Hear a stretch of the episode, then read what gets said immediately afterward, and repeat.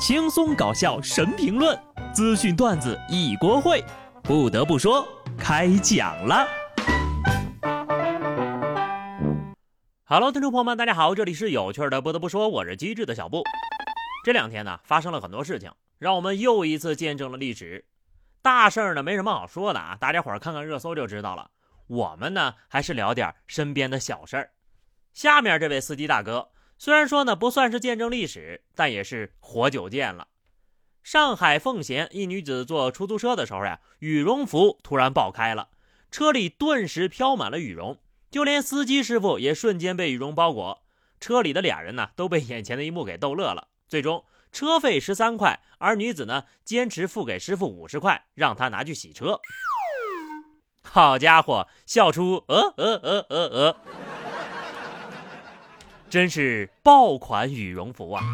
下一位乘客开门一看，哟，师傅，咱车里下雪了，车内炸了毛。师傅的开车奇遇又丰富了，目测呀，司机师傅要拿这件事情给所有的乘客讲到春天结束，甚至是明年的冬天，还会再讲几遍。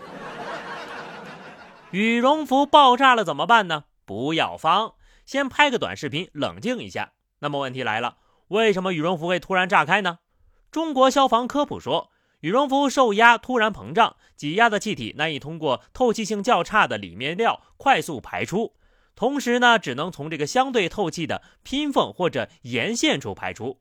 高压气体包裹着羽绒，冲破到缝制不牢的缝线，从爆口处喷出，于是就发生了以上的爆款现象了。嗯，听懂了吧？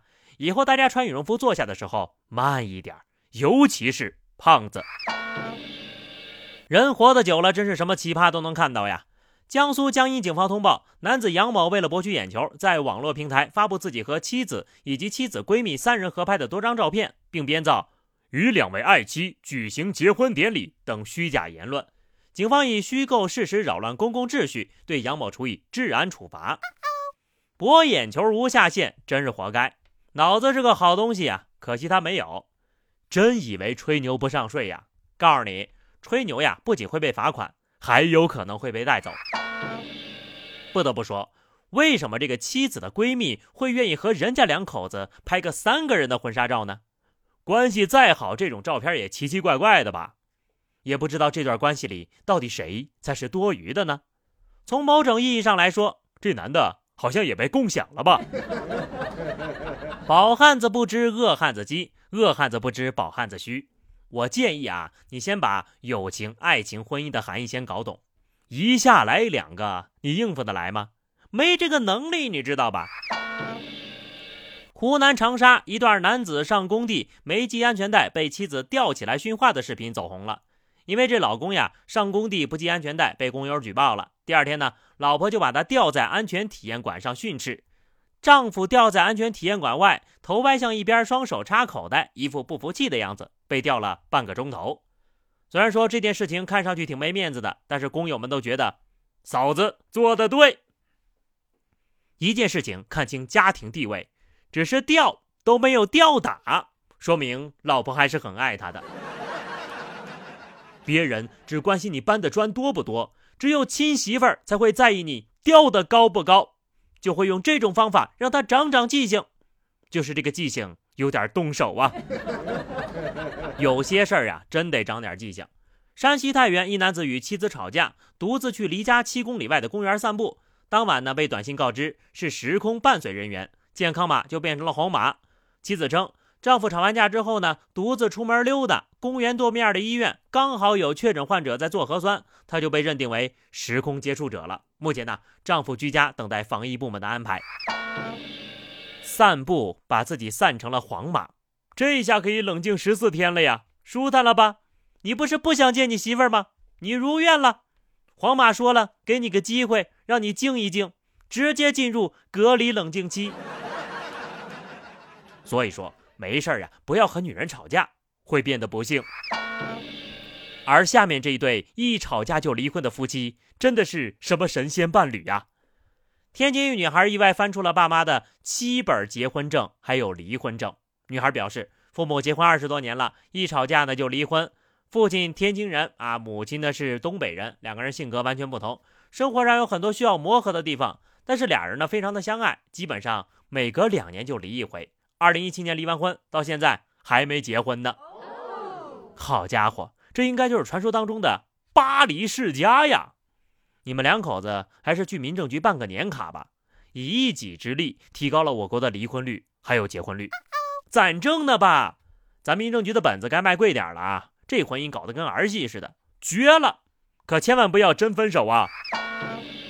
不过话又说回来，愿意结就结，愿意离就离，这也算是另一种层面的婚姻自由吧。下面这位姐姐，赶紧离了吧！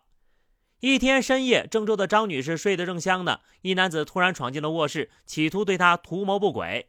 所幸张女士奋力反抗之下，男子停止了骚扰。她也认出了这个男的呀，就是她老公的老板。而让张女士不敢相信的是，这男的竟然是被老公挑唆进来的。每天一个恐婚小技巧，丈夫能有什么坏心思？只不过是想把你献给他的领导罢了。见过别人给自己戴绿帽子的，还没见过自己给自己找绿帽子戴的。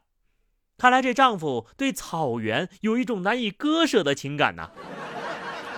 这是碳基生物能干出来的事儿吗？建议这货呀，先去补补法律课，然后再来学学如何当个人吧。简直是人间疾处。婚姻给我们带来了什么？除了不靠谱的另一半，还很可能有个熊孩子。山东潍坊一个五岁的娃娃做家务，把马桶当做了自动洗碗机。被爸爸发现的时候，他已经洗好两个碗了。你别说，洗的还挺干净。可怕的是，不是发现了他用马桶洗碗，而是你不知道他已经这样洗过多少次碗了。人家孩子呀，还知道把碗扣过来洗，用水流的力量给碗翻面的同时，还能冲洗干净。你别看这小小的动作是有点智慧在里面的。爸爸呢，在淡定的一旁录像，一切证据准备妥当了，就等你妈回来了。最后一条消息啊，我先问一句：你什么时候开始被人叫叔叔阿姨的？浙江杭州四十一岁的邢女士找到记者说，自己呢到一家店买菜，结账的时候被收银员称呼为阿姨，这让她很不高兴，因为那位叫她的阿姨收银员看上去比自己小不了多少呀。